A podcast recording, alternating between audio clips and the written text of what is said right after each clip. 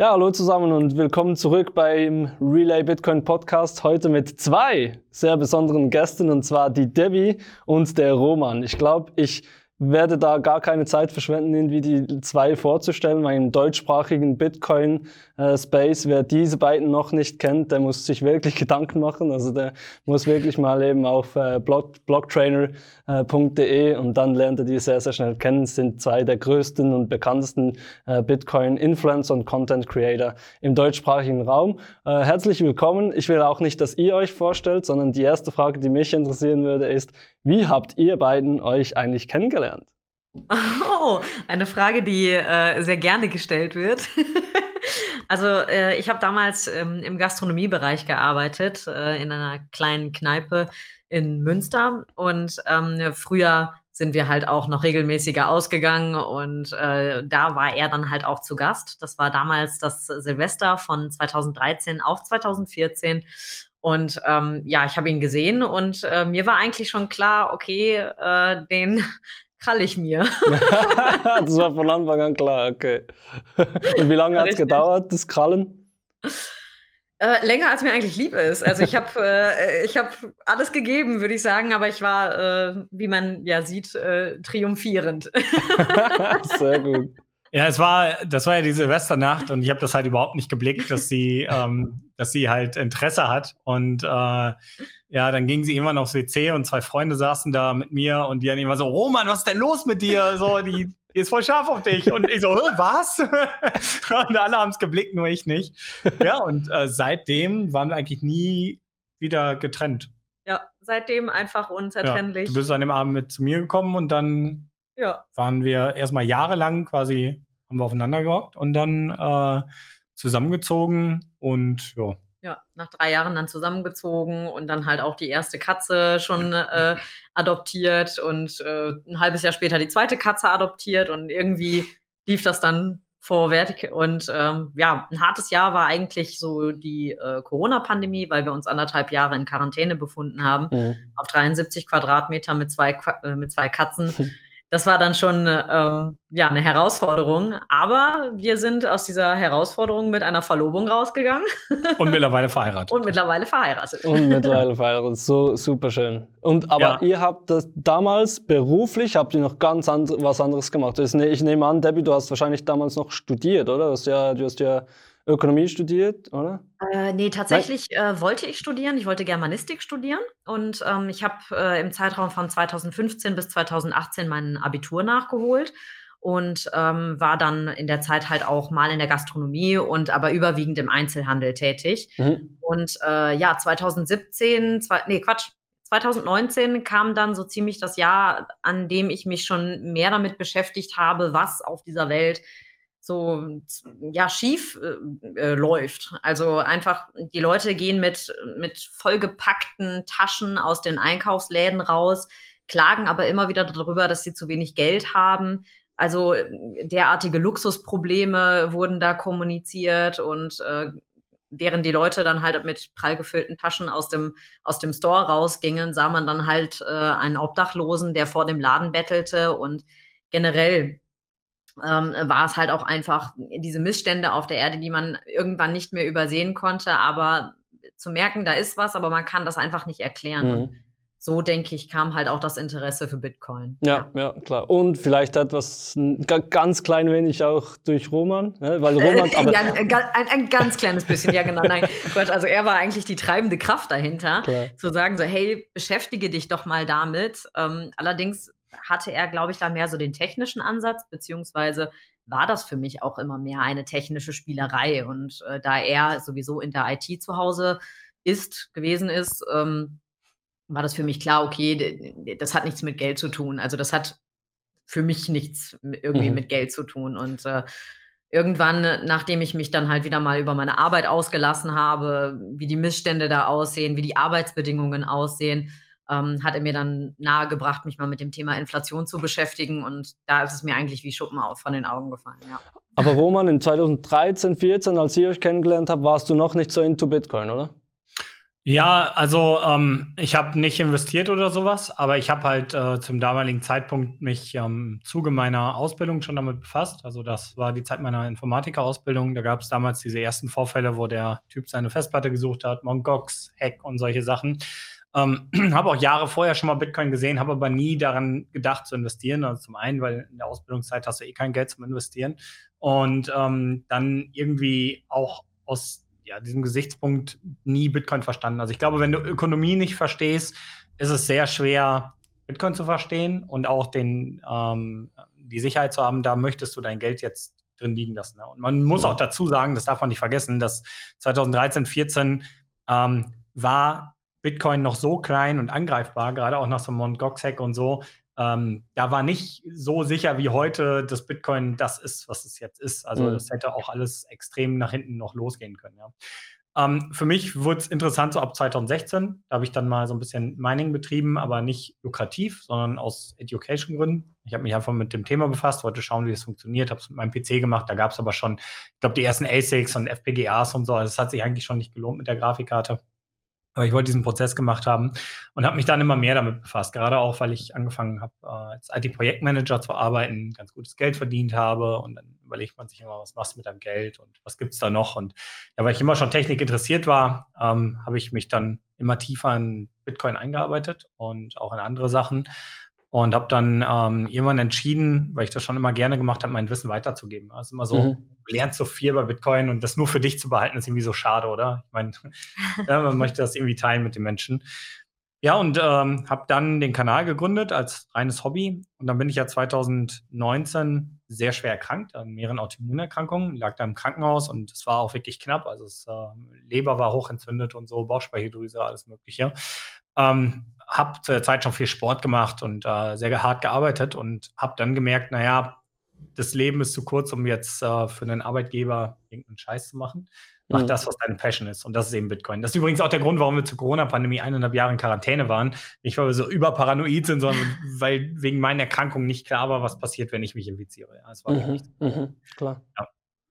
Ja, absolut. Und die, die Entscheidung eben, dass du diesen Content kreieren willst und, und das weitergeben willst, kam einfach als Hobby. Also das war völlig genau. ein Hobby. Ab wann hast du dann gedacht, okay, das könnte eigentlich, damit könnte ich mich eigentlich selbstständig machen? Hast du dich zuerst, also bist du zuerst abgesprungen von deinem Fulltime-Job und hast dann gesagt, hey, ich setze dich mal alles auf eine Karte oder hast du eben schon gemerkt, hey, das lässt sich monetarisieren, damit kann ich jetzt ähm, meinen Fulltime-Job reduzieren?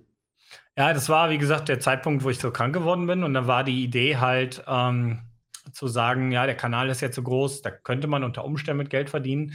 Ich hatte aber auch, das muss man halt auch, also ich habe bei Ingram mehrere Monate Zeit quasi durch Überstunden und noch offene Urlaubstage gehabt, mhm. sodass ich am Ende, ich habe irgendwann meinen Job auf die halbe Stelle reduziert, konnte mit einem halben Gehalt immer noch unsere ganzen Ausgaben decken. Also es ist halt, wir waren immer schon sehr sparsam und habe dann noch ähm, die Zeit genutzt, äh, eben viel Urlaub zu nehmen, um privat mich meiner Leidenschaft Bitcoin zu widmen und mhm. eben diesem Kanal.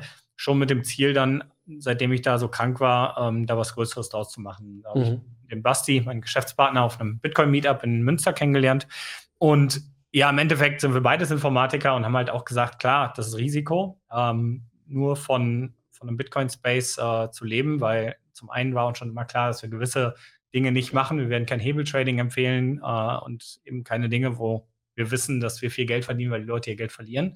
Und dann bleiben am Ende nur seriöse Services übrig. Und gerade wenn so ein Kanal noch kleiner ist, ist es schwierig, davon zu leben. Und dann haben mhm. wir uns halt entschieden, zwei Standbeine zu machen und auch eine IT-Firma aufzumachen, wo wir beide sehr viel Erfahrung in dem Bereich haben, die auch bis heute sehr gut läuft. Also tatsächlich hinter Blocktrainer steht die B-Cyber GmbH. Und das ist IT und Blocktrainer beides. Und wir haben große Kunden mittlerweile, Stadt Münster, die Deutsche Bahn und so. Also hm. ist schon wirklich äh, groß geworden alles. Ja. Cool, und da bist du noch als so Manager, äh, weil ich meine, du machst so viel schon, also schon nur die Zeit, die du äh, präsent auf YouTube bist, bei, bei, mit Livestreams und Videos und Content Creation. Ich meine, du kannst ja dann nicht alles machen. Also wie, wie viel bist du noch involviert bei eben diesen Projekten, wie zum Beispiel der Deutsche Bahn oder und, und wie viel ist halt wirklich Blocktrainer oder hast du da auch noch ein Team? Kannst du da ein paar Einblicke geben? Ja, also unser Team in der IT besteht überwiegend aus Basti, ähm, dem Manuel und äh, zwei, drei weiteren Entwicklern. Das Problem ist, dass zwei von denen jetzt, ähm, der eine hat sein Masterstudium fertig und die gehen jetzt weiter äh, zu anderen und wir brauchen jetzt für kommende Projekte neue Leute. Das ist schon mal ein so ein Punkt. Ähm, mhm. Aber alles in allem ist es so, dass ich würde mal sagen, der Schwerpunkt für Blocktrainer eben bei mir liegt und der Schwerpunkt für die IT-Projekte bei Basti. Und mhm. wir halt in beiden äh, Projekten vor allem, ich sag mal, was so der Visionsabgleich und ähm, äh, Ausgaben und so angeht, stecken wir eben drin. Ja? Also man plant dann so ein bisschen, äh, welche Leute stellt man ein, welche Projekte nimmt man an, welche lehnt man ab, ähm, wie, woran arbeiten wir als nächstes bei Blocktrainer und so. Also es ist, ne, also diese, diese ähm, obergeordnete äh, Koordination des Unternehmens machen wir mal gemeinsam und dann hat halt eben jeder seinen Schwerpunktbereich. Für mich ist Blocktrainer, für Basti mhm. IT. Genau. Alles klar, macht Sinn. Und Debbie, wie bist du in das Ganze? Also ich meine, du, ich glaube, du hast mir schon erzählt, dass du immer etwas den Roman so be beobachtet hast, so in den Anfängen 2018, 19, 20 wahrscheinlich noch vor dem Laptop, also wahrscheinlich noch nicht mal ein richtiges Mikrofon hatte, aber schon die ersten YouTube-Videos gemacht hat. Ich glaube, da gibt's noch ein paar äh, geile, so alte ähm, Diamanten irgendwie im Archiv. Das, das kann man wahrscheinlich auf YouTube noch nachschauen, so die alten Videos. Und du hast aber da dir gedacht, was soll das? Ja, das ist ein, das ist ein Hobby und so, aber die, äh, geh mal arbeiten, so wahrscheinlich in dem Stil. und wann hast du dann gemerkt, dass es wirklich was Ernsthaftes ist, womit man auch wirklich Geld verdienen kann, was Spaß machen kann? Und wie hast du dich eben dann entschieden, auch diesen Weg zu gehen oder einen ähnlichen Weg? Machst du nicht dasselbe? Ja, damals waren es ja noch, äh, äh, hatte er sein kleines Setup äh, in unserem Wohnzimmer aufgebaut. Wir haben damals auf 39 Quadratmeter gewohnt und er hat das ja neben der Arbeit gemacht. Von daher dachte ich mir dann eher so, okay, du musst dir jetzt auch mal ein bisschen Ruhe gönnen, mhm. nachdem du ja schon dein, dein 9 to 5 mit übermäßig Überstunden äh, Job da irgendwie absolvierst, dann jetzt auch noch irgendwie äh, YouTube-Hobbyreihe machst. Irgendwann muss doch mal Ruhe sein. Und vor allen Dingen, mhm. es war eine ziemlich hellhörige Wohnung. Also das Thema Anfänge der YouTube-Karriere hatte sehr viel Streitpotenzial zu diesem Zeitpunkt, weil mit zwei kleinen Katzen, die sehr, sehr quirlig sind, in einer Wohnung, die unglaublich hellhörig ist, mit sehr wenig Platz. Also es war auf jeden Fall spannend und ähm, ja, ich habe das, ich habe das mehr oder weniger ja nicht beobachten können unter dem Standpunkt, ah, interessant, was er da macht, sondern, oh Gott, jetzt muss ich wieder leise sein. Oh Gott, jetzt muss ich wieder, ne? Es, es war schon recht anstrengend, aber ähm, ab dem Zeitpunkt, wo er dann auch mit Basti daran gearbeitet hat, dass das Ganze ähm, ähm, ja auch äh, langsam zur Firma wird, da wurde es dann halt auch interessant. Also mhm. Ähm, da war ich dann halt auch dabei, dabei zu sagen, okay, ähm, ich möchte schon wissen, was die B-Cyber damals noch UG eigentlich macht, denn wenn ich darauf angesprochen werde, weiß ich meistens nichts dazu zu sagen und das ist halt schon mhm. irgendwo doof. Gerade wenn man äh, dann doch schon schnell eingestellt wurde, denn mhm. nach, äh, bei der Corona-Pandemie war dann klar, meinen Job im Einzelhandel ähm, konnte ich nicht weiterführen, wollte ich zu dem Zeitpunkt dann aber auch schon nicht mehr und ähm, wurde dann halt schnell Teil der B-Cyber OG und ähm, habe dann erstmal mit, äh, mit Twitch angefangen, also so ein bisschen Gaming zu streamen und ähm, klar, dann wurde man schnell gefragt, ja, was machst du eigentlich? Und ähm, das war dann schon so ein bisschen der Startschuss dafür, sich eine Community zu bilden, so ein bisschen damit vertraut zu machen, wie das ist, vor einer Kamera zu sitzen, von einem Chat abzulesen, ins Mikro zu sprechen, so diese ganzen Dinge, die ja eigentlich noch recht ungewohnt sind Dafür war Twitch ein ganz gutes Training, sage ich mal. Mhm. Auch ein sehr zeitintensives Training. Ähm, genau, äh, später, als wir dann ähm, in unsere größere Wohnung reingezogen sind, äh, kam dann halt auch das Thema auf, so hey, Debbie, mit dem Thema Bitcoin und so weiter ähm, solltest du dich auf jeden Fall nochmal näher befassen. Ähm, gerade wenn du äh, dich mit Inflation und mit der Ökonomie befasst, wäre es auch sinnvoll, da jetzt auch schon mal in Bitcoin äh, reinzuschnuppern. Und da ich mich kenne, ich bin ein Mensch, ich fange sehr gerne was an und höre ab der Hälfte auf, lasse es liegen und vergesse es dann gerne mal. Also musste ein Motivator her. Und das war halt dann eben der YouTube-Kanal. Ähm, Bitcoin trifft Debbie, in dem ich dann mir vorgenommen habe, für Einsteiger meinen Lernprozess äh, äh, ja, zu, äh, zu gestalten, ja. Äh, zu zeigen. Und ähm, das, was ich gelernt habe, das werde ich, da, äh, das produziere ich, da, darüber produziere ich dann halt immer Videos und ähm, ja, gebe das an die Einsteiger so gut es geht weiter. Ja, und mittlerweile doch auch schon. Eben dein, der dein Kanal, wie, viel, wie viele Subs hat der? Sicher über 10.000? 10.000. 10.000. Genau, und dem ja. Roman schon weit über 100.000, glaube ich. Ja, also ich meine, riesig. Jetzt mittlerweile fast konkurrenzlos sind wie im Bitcoin-Only-Space. Gibt es echt nicht viele YouTube-Channels, die so äh, die, die so viele Follower haben. Also ich habe es wirklich irgendwie geschafft, das Hobby zum Beruf zu machen und, und er hat Roman, willst du noch was sagen? Ja, ich wollte dich mal was fragen, weil ähm, bei uns war es auch so ein bisschen dieser Punkt, wenn der eine Part sich immer weiter mit Bitcoin befasst und du dieses Rabbit Hole runterfällst, ich meine, jeder kennt das, oder? Mhm. Auf einmal checkst du so, es läuft gravierend was falsch auf dieser Welt und du checkst, es ist alles auf Konsum ausgelegt, alles auf Schulden machen ausgelegt. Das Geilste ist eigentlich, wir können jetzt wieder sparen mit Bitcoin. Mhm. Das verändert dich ja komplett. Mhm. Und ähm, das war auch einfach die, also ich wollte mit Debbie unbedingt zusammen und mir war bewusst, dass wenn wir nicht die gleiche Vision teilen von einer gesunden, besseren Welt, dass das problematisch sein könnte. Und für mich ist einfach mal interessant, wie ist es bei dir, Julian? Kennst du sowas? Hast du Freunde, Familie, Freundinnen, Kollegen, keine Ahnung, ja. wo du ein ähnliches Gefühl hast oder ähnliche, vor ähnlichen Problemen stehst? Ja, das wird die letzten auch gerade gefragt, ob ich, ob ich denn eine, eine äh, Bitcoin-Maxi-Freundin gefunden hätte. so als wäre das ein, eine Voraussetzung für eine Frau, damit sie, sie mit mir zusammen sein kann. Ich habe tatsächlich eine, eine Fiat-Maxi-Freundin. Nein, meine Freundin ähm, interessiert sich natürlich mittlerweile etwas, äh, seit wir zusammen sind, etwas für Bitcoin, weil sie weiß, was, was äh, und weil es sie auch interessiert, was ich mache und hat mittlerweile auch einen Relay-Sparplan. Ähm, das ist halt so, das gehört halt dazu zum, zum Programm, nicht? Nein, sie hat das wirklich freiwillig auch gemacht. Ähm, aber äh, ich versuche da mega ähm, zurückhaltend zu sein ähm, im, im Privaten tatsächlich. Also ich versuche es echt so beruflich und privat etwas zu trennen.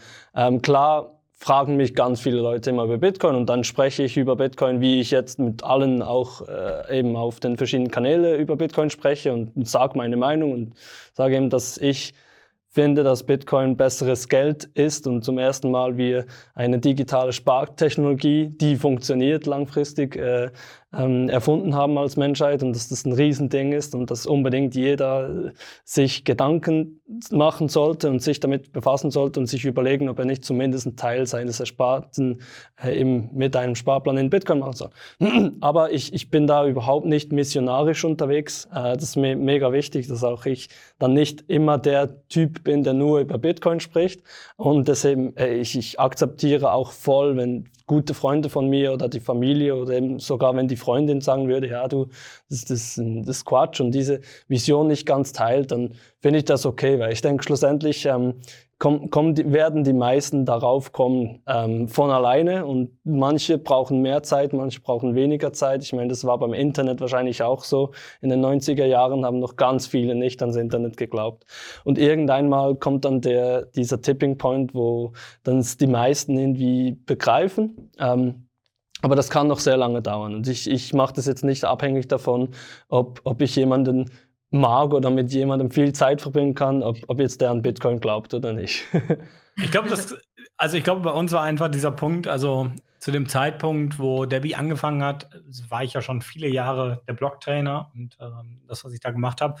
Und ich denke halt, diese Sache ist, wenn, ähm, wenn man eben ja sich eine, also ich glaube, die, die, das Krasseste ist diese Erkenntnis, wie kaputt unser System ist. Ich glaube, mhm. das ist das. Also es geht gar nicht darum, jemanden ähm, zu haben, der auch Maxi ist oder so. Ich mhm. würde sogar mittlerweile sagen, dass dieser Begriff Maximalismus nicht passend ist für das, was Maximalisten sein sollen. Ich meine, es ist super schwierig, eine Definition für Maximalismus zu finden, oder? Ich meine, äh, das klingt so radikal irgendwie, ja, der ja. ist Maximalist, ne?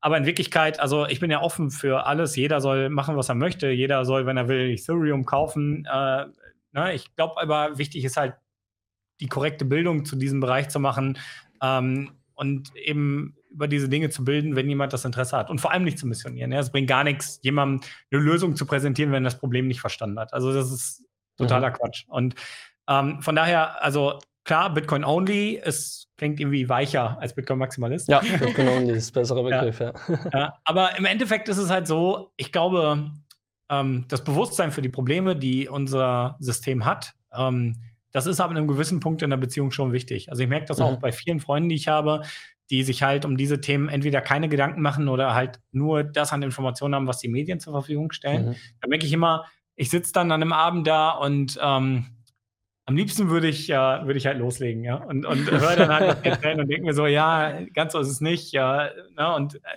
das ist das, also ich merke dann, das führt einen dann selber so ein bisschen vor diese Herausforderung.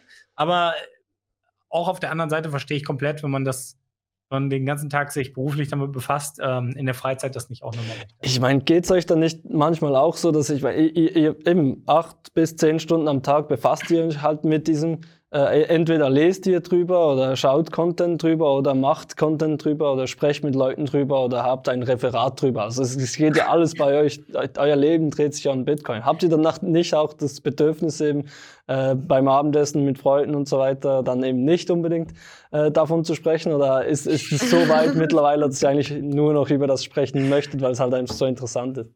Also tatsächlich ist es so, ähm, äh, eine gute Freundin von mir, Beziehungsweise, ich glaube, ich kann ihren Namen auch einfach nennen, Lina. Ähm, wir unterhalten, also wenn wir uns nicht gerade irgendwo treffen und irgendwel auf irgendwelchen Konferenzen sind, dann ähm, chatten wir halt immer auf, auf Telegram rum und äh, unterhalten uns über alles Mögliche. Das äh, ist dann Assassin's Creed, das ist dann Gaming, das ist alles Mögliche.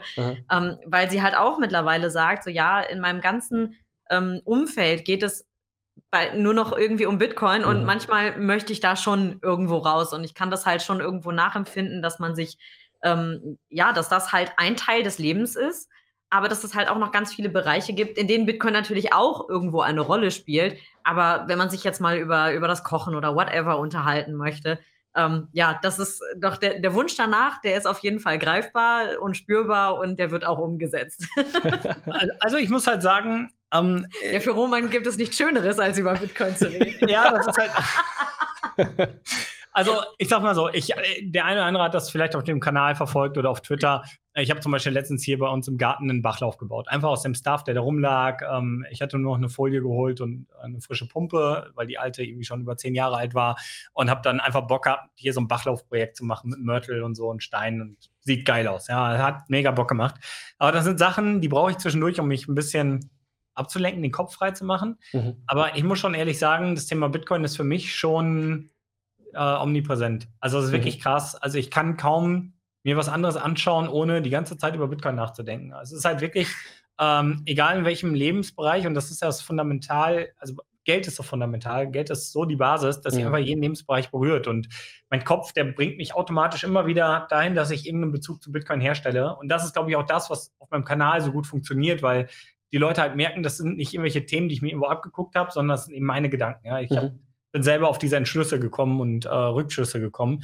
Und ähm, die Sache ist schon, wenn Leute da sind oder so, ist eigentlich eine Frage der Zeit, bis ich über Bitcoin rede und ähnlich wie auf meinem Kanal äh, Brandreden raushaue und so. Also das ist schon, das ist schon meine Passion irgendwie für also ich würde mal sagen 90 Prozent meines Lebens mittlerweile. Ja, absolut. Ich meine, deshalb hast du ja auch diese Position, die du jetzt hast. Deshalb hast du dir in den letzten fünf Jahren oder so diese Spitzenposition eben im Bitcoin-Only-Bereich im deutschsprachigen Raum äh, ergattert, oder? Und es ist eigentlich ein Traumjob jetzt, euch, euch so zu sehen. Ihr könnt, ihr könnt, wenn ihr wollt, könntet ihr den ganzen Tag rumreisen. Ähm, ihr, könnt, ihr habt mega so den, den Remote-Job und ihr arbeitet an dem, was ihr, was ihr mögt, mit, mit Leuten, die, die euch positives Feedback geben und so weiter und haben einen riesen Einfluss, also einen riesen Reach, aber ihr erreicht hundert, hunderttausende von Leuten mit eurem Content. Aber es ist ja eben nicht so einfach. Also wenn du zurückblickst oder wenn ihr zurückblickt, so am Anfang, als ihr so ganz klein äh, gestartet seid, und ich meine, das ist ja der Traum von ganz vielen jungen Leuten gerade heute, ja, ich will Influencer werden, ich will Content Creator werden, ich will davon leben, ich will reich werden. es gibt ja auch solche, die reich werden.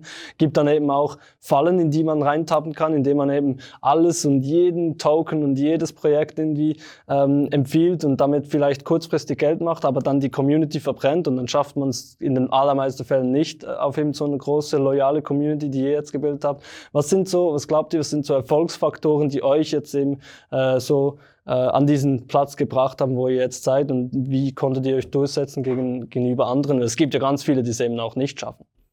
Ja, also erstmal muss ich sagen, ähm, Klar, man ist durch die Reichweite ein Influencer, aber ich fühle mich nicht so. Ich fühle mich wirklich auch eher wie so ein Lehrer oder so. Also wie jemand, der eben Wissen vermittelt. Aber Ähm, der Job hat, äh, klar, diese Vorteile, du kannst von zu Hause arbeiten, wenn du möchtest. Ähm, du kannst theoretisch von überall arbeiten. Wir sind jetzt durch die Katzen und so. Es ist nicht ganz so einfach, immer zu reisen, aber äh, haben uns auf anderer Seite so ein bisschen eingesperrt. Das sind alles die Vorteile.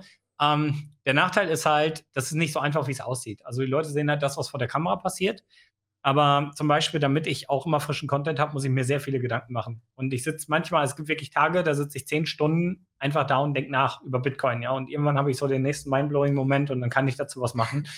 Ähm, und dann gibt es Tage, da muss ich zehn oder mehr Stunden mich darum kümmern, dass die Firma läuft, dass da Mitarbeiter bezahlt werden, dass das alles rund läuft, dass auf der Website alles richtig ist, dass keine Fehler da sind, dass das Menü richtig aufgebaut ist, keine Ahnung. Mhm. Ne? Es sind so mhm. viele Sachen, ähm, dann kommen Sachen äh, mit Steuern und äh, mit äh, Buchhaltung und, und, mhm. und. Es ist wirklich, es zieht einen unglaublichen Rattenschwanz dafür, dass man äh, eine Stunde am Tag einen Livestream machen kann. Mhm. Äh, arbeitest du in der Woche, keine Ahnung, 60 Stunden. Ja? Das ist halt wirklich, mhm. oder mehr, das ist halt wirklich verrückt, wie viel Overhead das erzeugt und das sieht man nach außen nicht. Also ja. es gibt YouTuber, die das mit Sicherheit leichter hinkriegen als One-Man-Show, aber ich glaube, wie du schon sagst, so um an der Spitze zu stehen, wie wir das tun, mit dem, was wir machen. Und das ist ja sogar weltweit, sind wir fast konkurrenzlos in dieser Größe. Also es gibt, glaube ich, weltweit kaum einen Kanal, der mit Bitcoin only auf YouTube so groß ist wie wir. Und mhm. äh, das ist schon, und das, obwohl wir nur deutschsprachig machen, mhm.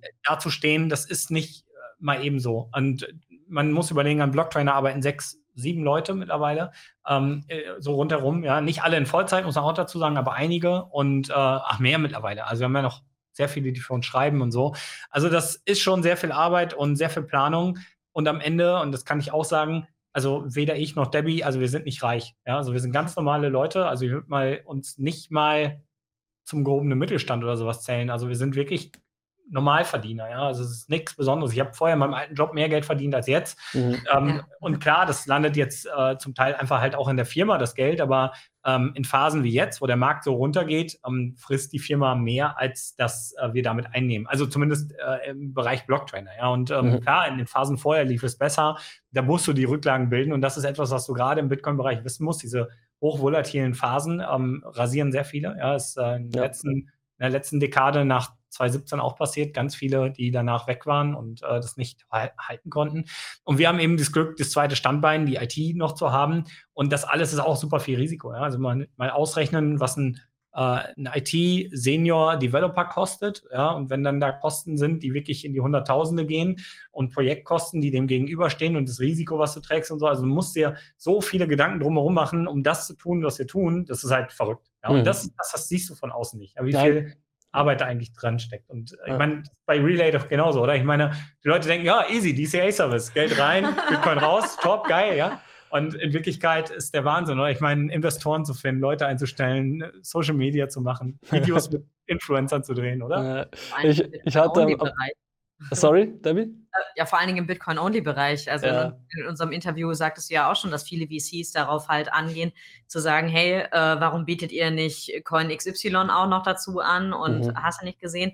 Also äh, gerade Bitcoin-Only-Bereich, das ist so der, der immer mit Proof of Work verbunden. Ja, ja, ja genau. Ich, ich war am Samstag an, an der Hochzeit, es war, es war witzig, und da habe ich ein paar Freunde gesehen, die ich lange nicht gesehen habe, und dann haben die mir gesagt, hey, eben, was machst du so? Und ja, ich habe hab diese Bitcoin-App Relay, und da, ja, was macht die denn so? Und da habe ich gesagt, ja, kannst du Bitcoin kaufen, verkaufen, Sparplan einrichten, hast eine eigene Wallet, kannst du auch Bitcoin versenden. Und so. Er so, okay, du kannst so mit Bitcoin. Und so, ja, ah cool, und, und, und das läuft? Und dann ich so, ja, das läuft. Und dann hat er gesagt, ja, und wie viele Leute seid ihr da? Habt ihr ein, macht ihr das alleine oder habt ihr ein Team? Und ich so, nein, das ist ein Team von 21 Leuten tatsächlich. Und ich so, was? Ja, was machen die denn alle? Ist ja, eine, ist ja nur eine App, ist ja nur ein Smartphone. Der, der hat sich richtig, der, der, der war empört, der Typ. Der sagt, was machen die alle? Was, schmeißt, doch, schmeißt doch die raus, kannst du doch alleine machen, ist ja nur eine App und ein bisschen Bitcoin verkaufen, ist doch easy. Aber das, das, ja, das ist dann immer witzig. Die Leute sehen, das ist wie ein Eisberg, die Leute sehen die Spitze, das ist 10 Prozent. Und dann, was dahinter steckt, ist eben 90 Prozent, wie du gesagt hast, der wie Proof of Work. Proof of Work. Absolut. äh, du, du, hast angesprochen, Roman, diese Zyklen, oder? Es ist eben immer, das ist wahrscheinlich jetzt der zweite oder sogar schon dritte Bärenmarkt, den du mitmachst als auch eben Influencer. Und ähm, da wahrscheinlich Business, ich meine Businesses, viele, viele Startups leiden, viele Unternehmen leiden da und, und natürlich eben auch Le Leute, die irgendwie beruflich damit zu tun haben, das ist auch du.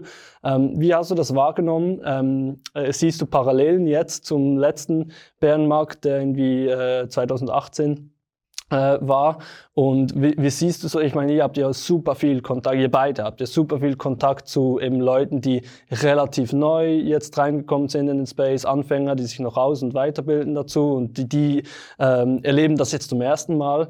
Wie, wie seht ihr so das Sentiment? Habt ihr das Gefühl, etwas ist anders? Weil ich fand zum Beispiel auch ähm, ich ich höre jetzt mehr auch so, ah, war es das jetzt wirklich oder äh, kommt das jetzt immer wieder so zurück zu einem Punkt, wo es dann nicht mehr weitergeht, ein, zwei Jahre, wird es, wird es wirklich groß? Also ich, ich finde, es kommen auch, klar, bekannte, aber auch neue so Ängste und Befürchtungen mit, mit so einem Bärenmarkt. Also wie, und wie, wie, wie seht ihr das, wie spürt ihr das von eurer Community und wie antwortet ihr vielleicht auch darauf?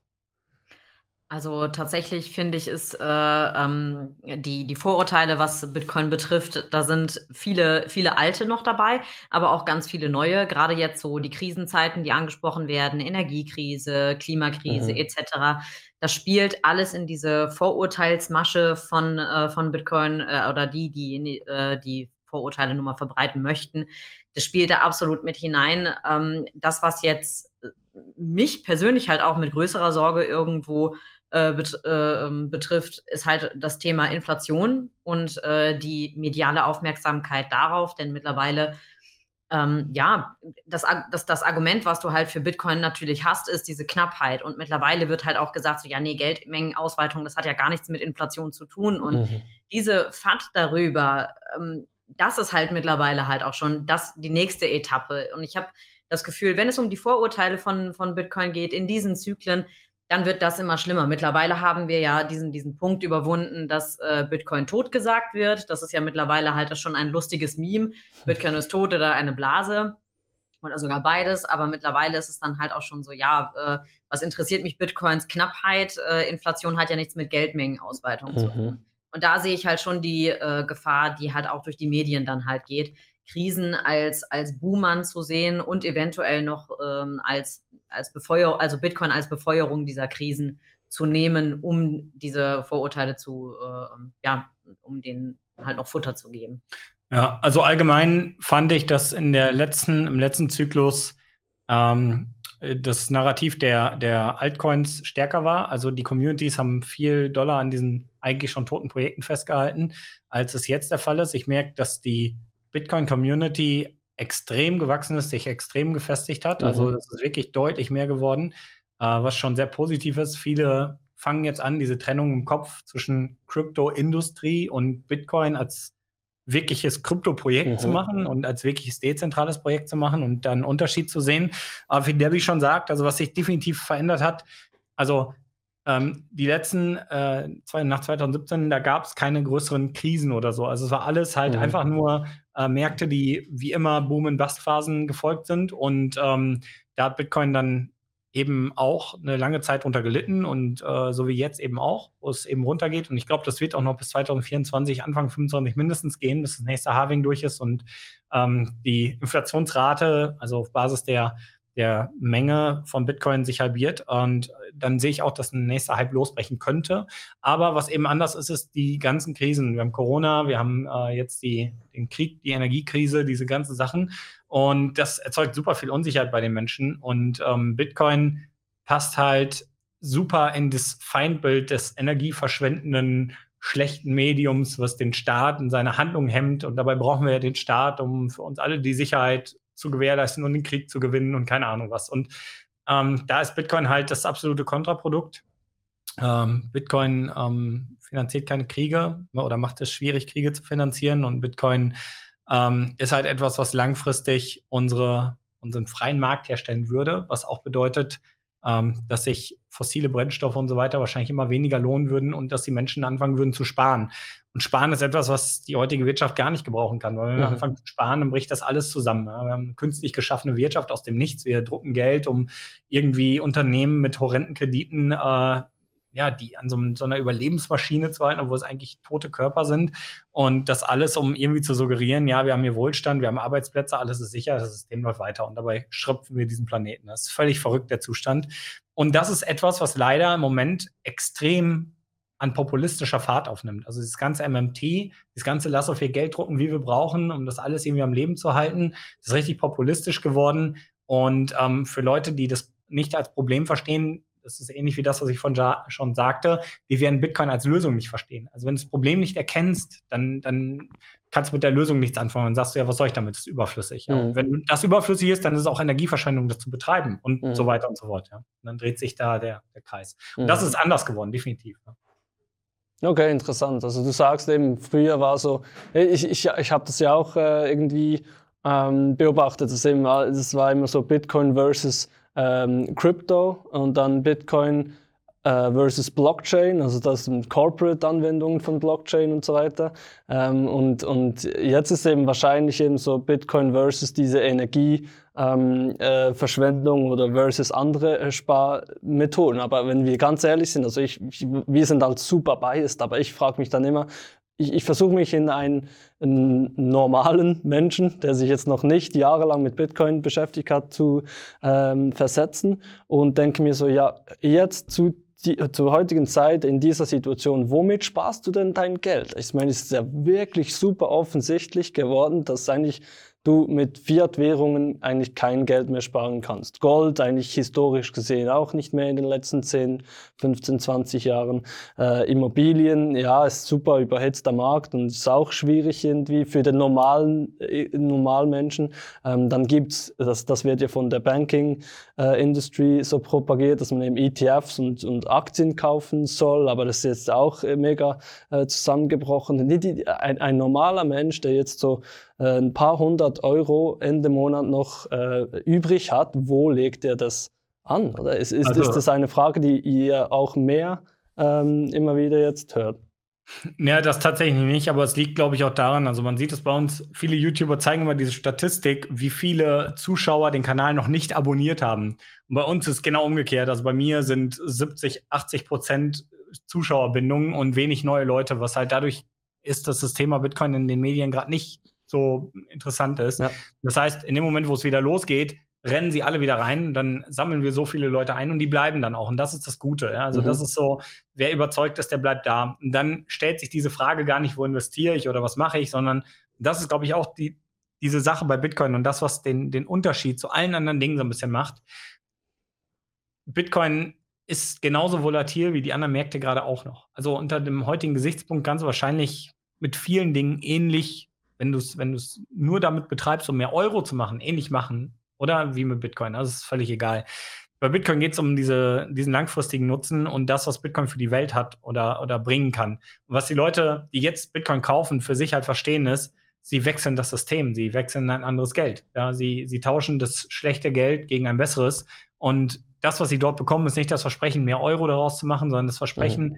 dieses Geld bleibt knapp. Und dieses Geld wirst du überall auf der Welt nutzen können und keiner kann dich daran hindern. Darum geht's. Und mhm. ähm, ja, ich glaube, dass das so ist, wenn, wenn man das begriffen hat, dann ist einem der Kurs egal. Dann wartet man auf eine Zukunft, wo Bitcoin für immer mehr Menschen zu Geld wird und man das genau in dieser Form auch nutzen kann und für sich erkennt, naja, das Beste, was ich machen kann, ist Bitcoin immer zu kaufen, weil ich nie weiß, geht es weiter hoch, geht es weiter runter. Deswegen ist ja auch ein Sparplan so geil, oder? Ich mhm. meine, äh, das ist das Beste, was man dann tun kann ähm, für sich, wenn man das erkannt hat. Und dann will man auch nicht, ähm, ja, dann stellt man sich nicht die Frage, wo ich investieren will. Also dann mhm. ist so ein bisschen die Sache, ich muss einfach nur raus aus dem bisherigen aufgeblähten Fiat-System, ja, auf einem Aktienmarkt oder einem Immobilienmarkt. Immobilien, die wir, Wohnraum können wir theoretisch unendlich viel bauen, wenn wir die passenden Technologien haben. Es ist mhm. nicht knapp. So, es ist halt knapp, weil wir einen Angebotsschock haben, Nachfrageschock, weil die Leute da reinrennen, um zu spekulieren, aber nicht um Wohnraum zu haben. Ja. Mhm. große Unternehmen wie Evergrande, die den Markt einfach rasieren, weil sie mit billig erstelltem Geld vom Staat Rohstoffe aufkaufen, Immobilien bauen wie die Verrückten und da diese Immobilien teilweise leer stehen lassen, weil die Renovierungskosten, dass wenn da ein Unternehmen oder Leute drin wohnen oder, oder eben drin operieren, äh, die Renovierungskosten größer sind wie die Mieteinnahmen und wir haben so viel Wohnraum, der theoretisch nutzbar wäre, der nicht genutzt werden kann, genau wegen diesen Dingen, weil Bitcoin, äh, weil, weil, weil Immobilien in dieser Form ähm, nicht mehr dafür da sind, ihren eigentlichen Nutzen als Miet- und, und Vermietobjekt zu erfüllen, sondern als Spekulationsobjekt. Ja? Mhm. Sie haben komplett ihren eigentlichen Nutzen verloren und das ist nicht gut. Ja? Und das erzeugt unser Fiat-Geld, dass wir äh, alle anderen Dinge, die eigentlich einen Grundnutzen haben, äh, diesen Nutzen zunehmend verlieren, weil sie immer mehr zu Spekulationsobjekten werden. Und das ist das, was Inflation fördert. Und mit Inflation meine ich nicht Preisteuerung, äh, sondern dann meine ich wirklich das Aufblähen unserer Geldmenge, ja, also in die ursprünglichen Definition der Inflation. Ja, weil man eben Geld, eigentlich will man ja Geld haben, um zu sparen. Also wenn man Geld hat, möchte man das Geld sparen, aber das Geld kann man, mit dem Geld kann man jetzt nicht mehr sparen und das äh, Inflation und Negativzinsen und so weiter und so fort. Deshalb sucht man sich halt irgendwas anderes. Also man kauft sich teure Uhren, vielleicht man kauft sich Kunst, man kauft sich Immobilien, man kauft sich Aktien, um zu sparen. Aber das ist eigentlich alles Spekulation und nicht Sparen, oder? Also eine wirklich Spartechnologie gibt's eben leider nicht mehr, seit der Goldstandard aufgehoben wurde und so weiter. Und deshalb hoffen wir ja, dass es eben Bitcoin ist und deshalb äh, sprechen wir auch darüber und propagieren das. Aber was sagt ihr jetzt zum Beispiel vielleicht Debbie, äh, du hast ja jetzt seit kurzem angefangen, aber als der Preis noch etwas höher war und hast wahrscheinlich äh, eben nahegelegt, ich meine, ihr gebt ja keinen Finanzratschlag und so weiter, aber ihr trotzdem nahegelegt, dass es vielleicht Sinn machen würde, etwas in Bitcoin äh, anzulegen. Und äh, kommen, kommen denn noch nicht jetzt viele Leute vielleicht so, hey Debbie, du hast mir gesagt, ich soll Bitcoin kaufen und jetzt ist das halb so viel wert, was, was, soll, was soll die Scheiße und so weiter. Was, was sagt ihr dazu? Äh, tatsächlich ist das unter, ich sage jetzt mal, den Neueinsteigern, da trennt sich so ein bisschen die Spreu vom Weizen, wie Roman das schon sagte. Ähm, letzten Endes derjenige oder diejenige, die äh, Bitcoin halt auch wirklich verstanden hat, die, ähm, da interessiert der Kurs einfach auch nicht mehr. Mhm. Aber tatsächlich äh, stelle ich gerade unter, ich sage jetzt mal, jüngeren Leuten äh, den Trend fest, äh, ähm, mehr jetzt auf Gold zu setzen, eben weil Bitcoin ja halt eben dieser, dieser hohen Volatilität unterliegt. Gold ist länger am Markt als äh, unser Fiat und als alles andere. Und mhm. ähm, deswegen ja, gehen da viele jetzt hin und sagen so, ja, okay, Bitcoin erfüllt zwar viele Eigenschaften, aber das tut Gold doch auch. Und ähm, da ist halt eher so die Argumentation so, ja, Gold ist ja nicht halb so volatil wie, wie Bitcoin. Und ähm, ja, natürlich habe ich da mal einen kleinen Teil in Bitcoin, aber tatsächlich nimmt diese, die, äh, die, die Goldargumentation wieder auffahrt, habe ich festgestellt. Okay. Und ähm, da ist es dann halt auch so unglaublich schwierig, äh, ähm, Argument, also weil, wie gesagt, es ist ja jedem selbst überlassen, wo er sein Geld drin spart.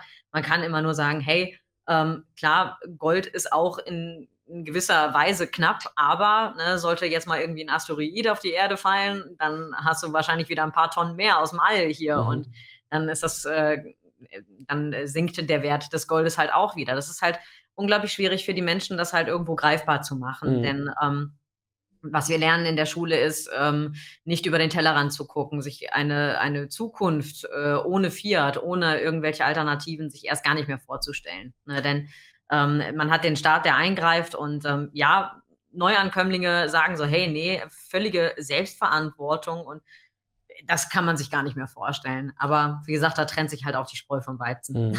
ich glaube, Vielleicht zu diesem Goldthema. Ich glaube, das Schwierigste für die Menschen ist auch, das Orakelproblem zu verstehen. Ähm, ich glaube, dass das eins der ältesten Probleme der Menschheit ist, ähm, was durch die digitale Welt erst so richtig präsent und problematisch geworden ist.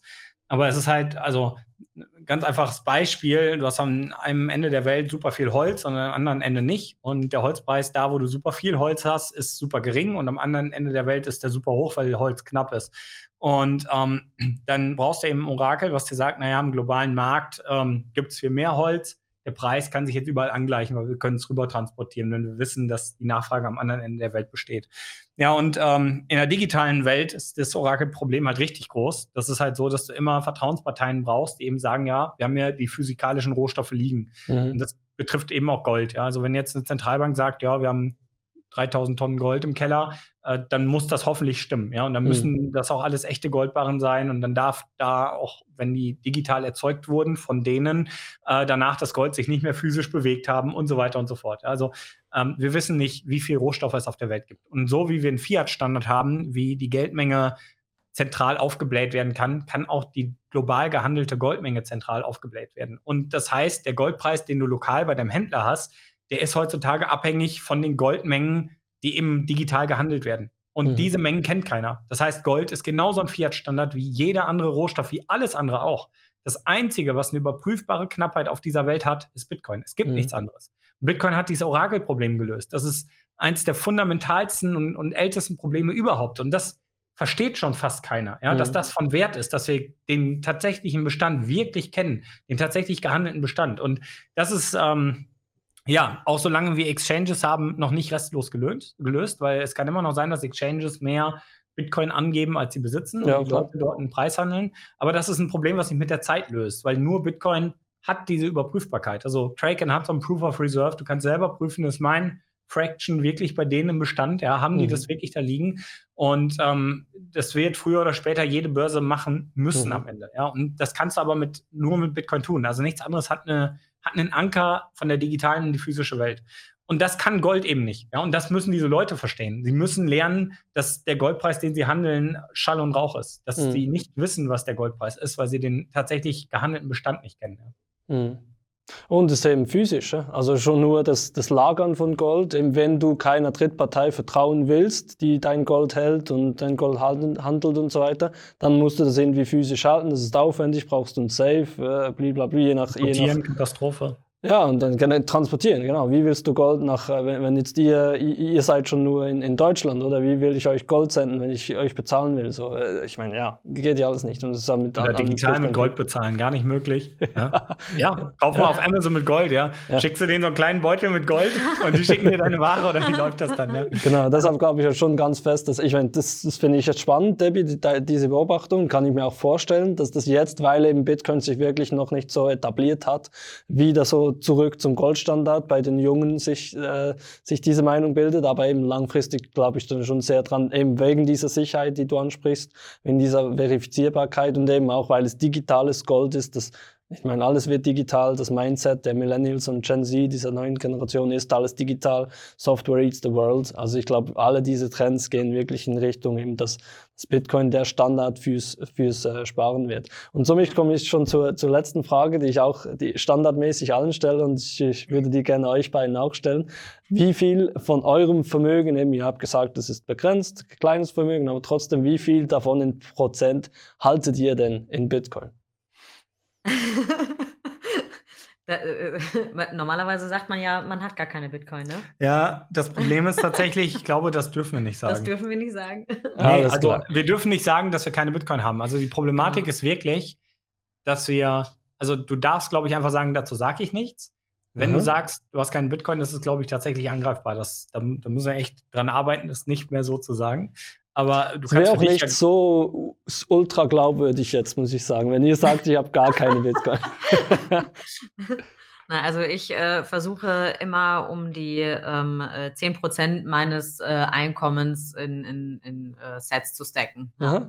Das ist deine also Sparplanrate. Halt ich habe natürlich, äh, Sparplan ist äh, klar, auch mit, habe ich ja auch ein Video zu gemacht, wo ich dann halt auch zeige, wie, wie es funktioniert bei Relay. Also äh, ja, ich bin halt mittlerweile halt auch total darüber erstaunt, wie diese Entwicklung von ähm, früher war es super kompliziert, Bitcoin zu kaufen, bis hin zu, hey, du installierst dir eine App und dann machst du mal eben Dauerauftrag fertig. Mhm.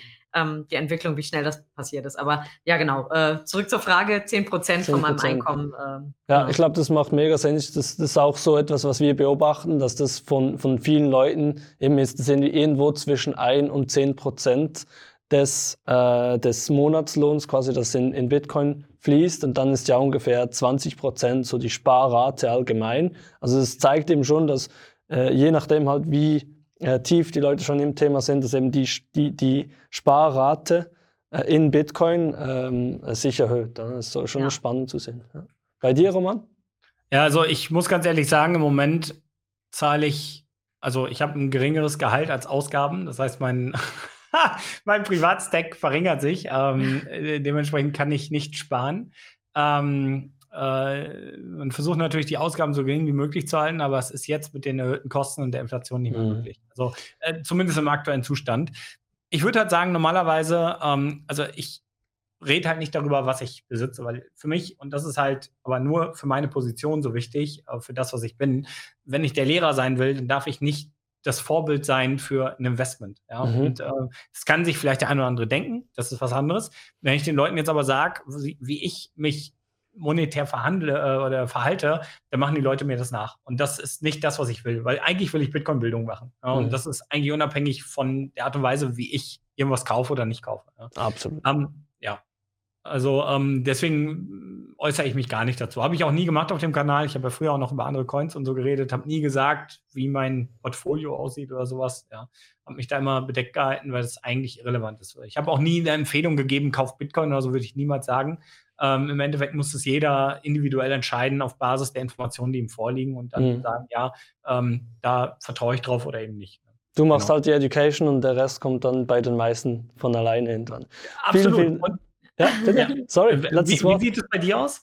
Ah, bei mir sieht es äh, tatsächlich so aus, dass ich schon auch ähm, irgendwie verschiedene Experimente mache mit, also ich, ich mich langsam so hin ähm, eben auch äh, ausprobiere, was, was äh, wirkt, was nicht, also verschiedene Fiat-Währungen.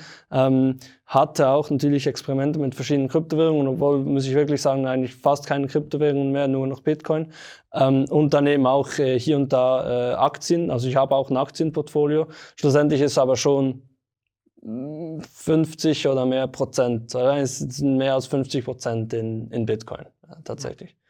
Aber schon auch etwas noch irgendwie, es gibt dann schon auch ähm, rein aus der ähm, Anlageperspektive spannende Sachen wie Dividendenanlagen oder Tech-Stocks wie Apple, Google und so weiter, die halt uns, ob wir wollen oder nicht, täglich berühren. Also ich meine, es vergeht kein Tag, an dem du nicht Google und oder Apple äh, benutzt. Ähm, und, und deswegen glaube ich einfach, dass die schon eine, eine, eine zukünftige Wertsteigerung mit sich äh, halten. Aber eben, da sind wir eigentlich wieder beim Sparen, nicht mehr beim Sparen, sondern beim Spekulieren. Und das, dazu werden wir das gezwungen, ähm, was ich auch schlecht finde, aber trotzdem ähm, also ein wenig Diversifikation habe ich schon auch noch. Äh, Gerade eben auch, weil Bitcoin noch früh ist und ich möchte auch nicht äh, gezwungen sein, Bitcoin zu verkaufen. Also das ist etwas, das ich wirklich versuche nie zu machen. Ähm, und wenn du halt all in Bitcoin bist, dann musst du früher oder später Bitcoin verkaufen, wenn dann irgendwas, wenn du deinen Job verlierst, äh, wenn jetzt Relay pleite gehen würde oder whatever, ähm, dann möchte ich nicht dann plötzlich die Hälfte meines Bitcoin-Stacks verkaufen müssen. Also deshalb, äh, long story short, ungefähr 50, 60 Prozent wahrscheinlich. Also vielleicht das kann ich sagen. Also ähm, von dem, was ich besitze, sind 10 Prozent in Fiat als Rücklage für, mhm. für schlechte Zeiten, Winter, keine Ahnung. Ja. Mhm. Und in Euro? Weil bei mir ist Schweizer Franken, das tut nicht so weh, aber Euro tut ja ah, aktuell nee, nee, ich spreche ich sprech schon von Euro, von dem, was ich halt, äh, klar, also man könnte vielleicht äh, in Schweizer Franken wechseln, weil der Wert stabiler ist und so, aber im Endeffekt, ähm, es geht um das schnell verfügbare Geld ja. für Notsituationen. Ja? Also, keine Ahnung, Auto geht kaputt, äh, genau. du kennst das, was auch immer so passieren kann im Alltag, ähm, du brauchst schnell Katze wird krank, keine Ahnung. Genau, ja. genau. Also, und da willst ja. du eben genau, weil das passiert immer, wenn der Bitcoin-Preis auch tief ist. Und da willst du nicht gezwungen sein, Bitcoin zu verkaufen. Ja, dann, dann tut es richtig weh, ja. Dann tut's ja, richtig, dann tut's richtig weh. Hatte ich, hatte ich in der Vergangenheit mehrmals, das will ich nie mehr.